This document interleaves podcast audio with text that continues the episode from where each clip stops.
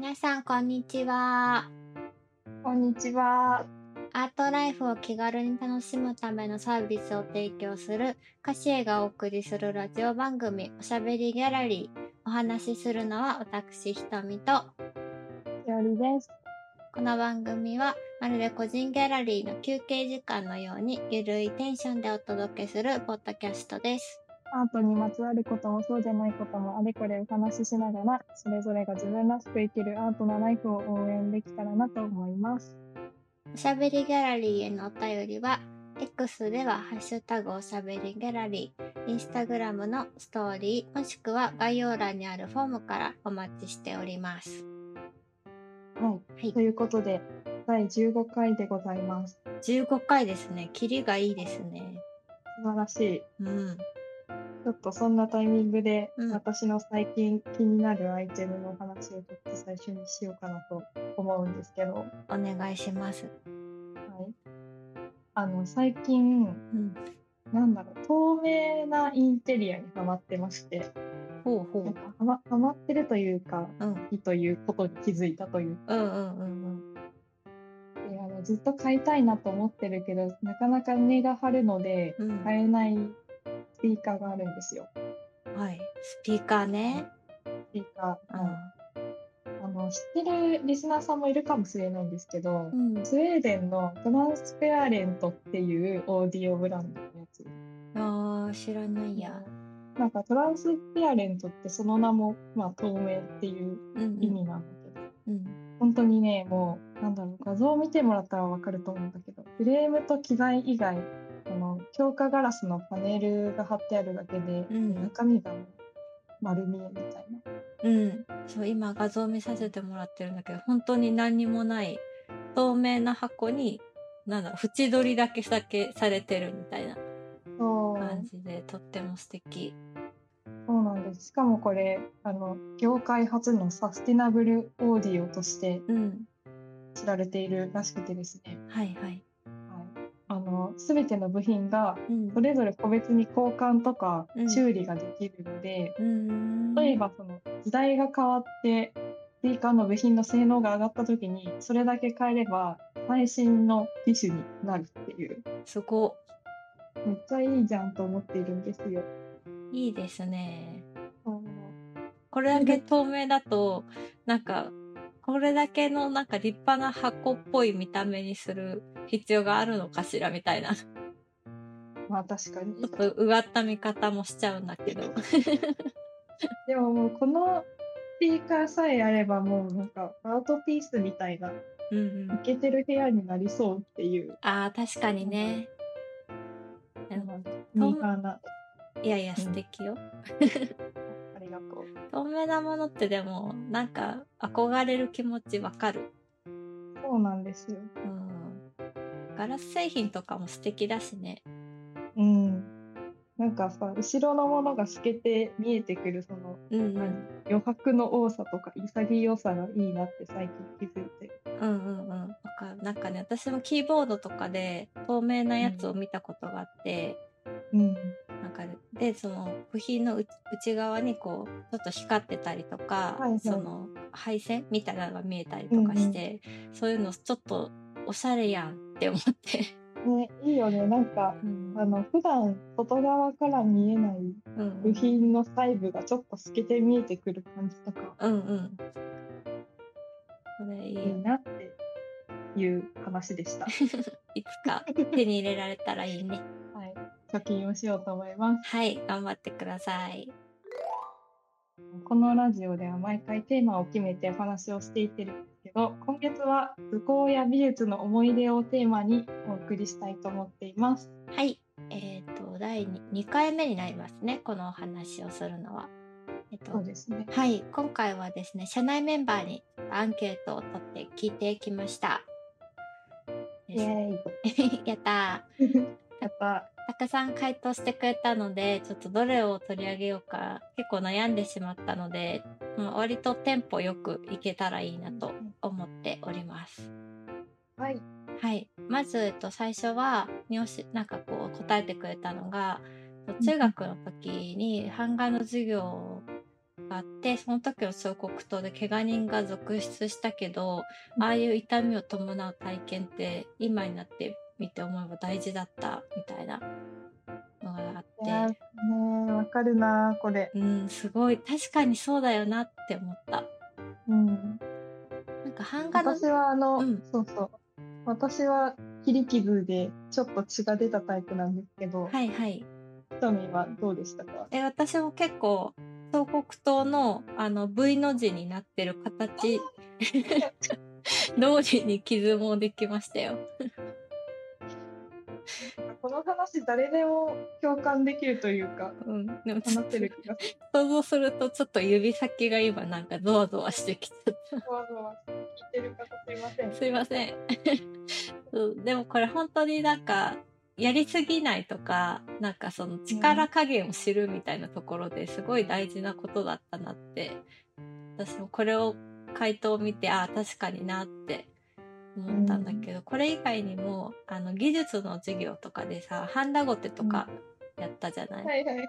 ああいうのでも結構やけどしちゃう人とか結構いたけどあれもまた大切な体験な気がする。確かに。うんそうだよね。それを知らないまま大人になってきたら、うんもっと大きな怪我につながるかもしれないっていうこそうそうんとだもね。そう道具道具を使うって便利だったりいいことばっかりじゃなくてちゃんと痛みを伴うことなんだっていうのを学べたなっていうのを確かにそうだなって思いましたね。確かにいいエピソードですね、これ。はい。なのでちょっと取り上げさせていただきました。ありがとうございます。ございます。と次はですね図工とか美術の授業がとっても苦手でしたっていうメンバーからなんですけど結構苦手エピソード聞いたらすごいいろいろ教えてくれて。まず夏休みの絵日記が手に手抜きだって言われて本気で書き直しをしたことだったり。と FM、AM が聴けるラジオを作ったんだけどなぜか AM2 曲しか入らないラジオができちゃったり。あと、キャラクターの貯金箱を作ったら感想で頭が真っ二つに割れちゃいましたみたいな。ことを教えてくれて、でもなんか、最終的にそういういろいろな経験があるから大人になって、クリエイターや作品に対してめっちゃ尊敬するようになりましたっていうなんかすごい素敵なコメントでまとめて。教えてくれました。なんか一つ一つのエピソードが漫画みたいでめちゃくちゃ笑ってしまったんですけど。わかる。だからね、あ夏休みの絵日記が手抜きって言われるって、なんか別に、なんだろう、なんだろう、その、そこで怒られることあるんだみたいな。ね、でも確かにさあの手抜きの子もいなかった？あの週末というかギリギリに全部書いただろうみたいな。ああ、まあね、なんか棒人形だけとか？あそうそうそう、はいはいはいはい。でもねこの人の場合は「かっこ本気で書いた」って書いてあるからそうそうそうそう。本気で書いたのに手抜きって言われちゃったっていう。なんか面白い今となってはすごいネタとしてめちゃくちゃ強いからいいと思っちゃうけど、うんうん。そう、あとキャラクター貯金箱を作ったら真っ二つに割れちゃったっていうのも私結構刺さった。結構いいいい話そういい話。コイン入れらい入れたらさ、多分その衝撃でさ、ちょっとずつ頭がパリッパリってなってくるってことでしょ、きっと。いやでもそもそも感想のあれだったんじゃない？あ、感想の段階でか、もう。そうあるよねなんかさそういう粘土系のやつとかあるあるある。とかもさうん。うんでも結果ねそれがクリエイターへのリスペクトにつながるっていううん。確かにね。もしかしたら今のメンバーが彼がいるのは、このエピソードがあったからかもしれない。確かにてたと、もんじゃないですね。いい話。術の授業。えっと、最後はですね、ちょっと最近の話なんですけど、と教えてくれたんですが、えっと、小学校の教育実習で図工の授業をした時のお話で、うん。あ終了授業し一番最後の授業で運動会を盛り上げるマスコットを作ろうっていう授業をしたんだけど実習最終日にサプライズで、えっと、子供たちがテーマを変えて先生の夢を応援してくれるマスコットに変えて書いてプレゼントをしてくれたのがめちゃくちゃ嬉しかったですって教えてくれました。もう単純にめっちゃいい話と思って。すごい。でもあれだね。教育実習で図工の授業をしたってことは、うんそういう創作系のメンバーの中で教育課程というか、その教職を取ってるメンバーもいたんだっていうことにも結構私感動した今。ああ確かにそっか小学校の先生にはなれるよっていうことだもんねやったってことは。いい話だ。そうこんなさだからすごく教育実習ってさ期間短いからさなんていうの、うん子供たち側もさ先生になれるまでなんだろう結構なんか長かったりというか、うんそんな簡単に打ち解けられなかったりするじゃない？うん。でもこんなサプライズで変えてくれるぐらいせ先生と子供たちの間が深まってるっていうのはすごい素敵なことだなって思った。ねどんなマスコットだったんだろうって気になりますね。あー確かにオリジナルのマスコットってことだもんねうん。気になる。なんか機会があったらちょっと見せてもらえるかお願いしてみましょ確かに。はいこんな感じで今回は社内メンバーに聞いてきました。リスナーの皆さんは図工とか美術の思い出についてのエピソードとかだったりとか何か思い出すことありますでしょうか？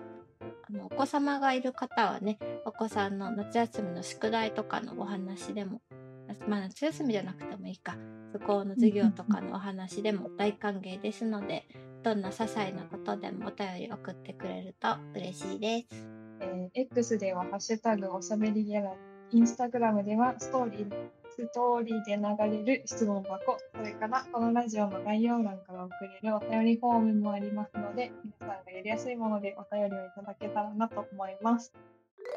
ではそろそろ終わりに近づいてきましたのでこの時間は今お届けしたい歌詞へのニュースをお届けしたいなと思います。はい。なんとですね、はい。はい、インスタグラムのアカウントが2つになりました。パチパチパチパチ。パチパチパチ。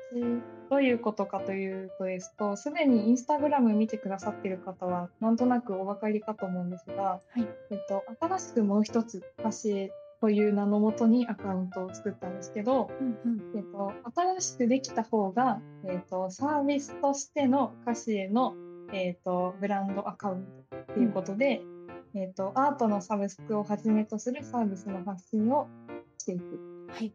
ものになります。はい。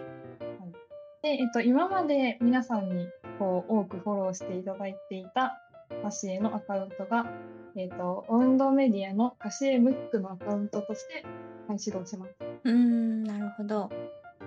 なので、あの、どういうことって思う方もいらっしゃると思うんですけど、ぜひ、あの、このね、ラジオのところにリンクを貼っておくので、はい。両方フォローしていただいて、こういう違いねっていうふうに、分かっていただいたらいいのかなって思ったりします。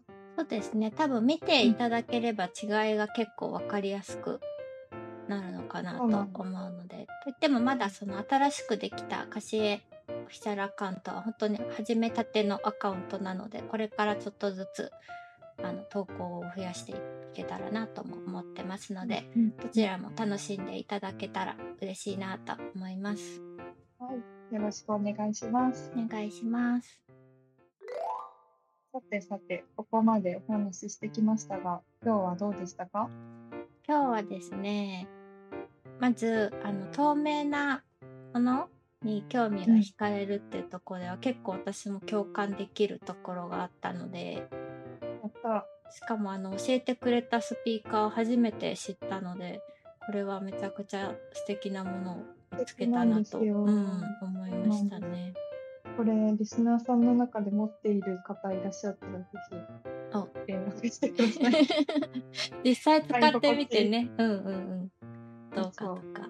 うん確かに。だね結構おオーディオの沼は深いと聞きますので。そうですね。そうでしょうね。そうそう。なのでちょっとどんな感じなのかなってとこ気になりましたね。はい。あとはまああのテーマトークの話で結構聞いてみたら皆さんいろいろと思い出だったりとかエピソードが出てくるものだなと思いましたね。なんかね苦手だったっていう人とまあ割と好きでしたっていう人、あと好きだったけど、あの絵画は苦手だったけど工作が好きだったとか、うんうんうん、結構人によってバラバラでなんかそれもね、今回メンバーに聞いてみて面白かったなっていうところで、うんあと教えてもらったメンバーだとあの電の子がすごい好きだったから、うん、なんか海のキャラクターをパズル？1枚の板からパズルみたいに海のキャラクターを作ってそれをなんか電の子で作成したのがすごい楽しかった思い出ですみたいな。教えてくれた人もいて、それはなんか私もちっちゃい時にやったような記憶があると思ってなんか海の生き物だったかなんか動物だったかとかなんかその辺はちょっと覚えてないんだけど、うん、そうそう電の子を自由に使ってパズルを作るみたいなのはやった記憶があったのでなんかは懐かしいなって思いながら聞いたりしてました。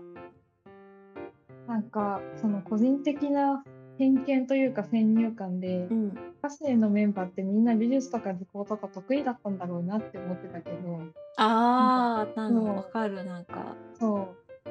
やっぱりねそういうそのカルチャーとか、文化的なものとか造形とかが、その詳しい人とかできる人が多い、うんうんうん、あのチームかなってチームだなって思ってたけど、うん、なんかその幼少期のエピソードが本当想像以上にグラデーションがあって、うん、あなんかもっと話したいって思いました。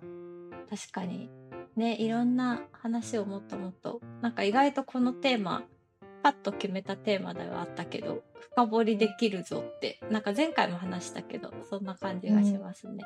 うん、なんかあのパネルトークみたいなやつやりたい今度。クリップ芸人みたいな。ああ。いろいろ出てきそう。うん、はい。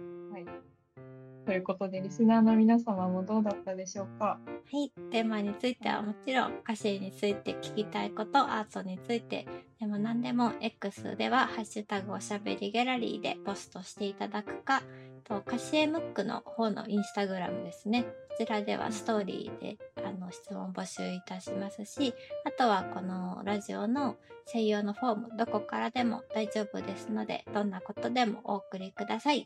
お待ちしております。では皆様また次回お会いしましょう。バイバーイ。バイバ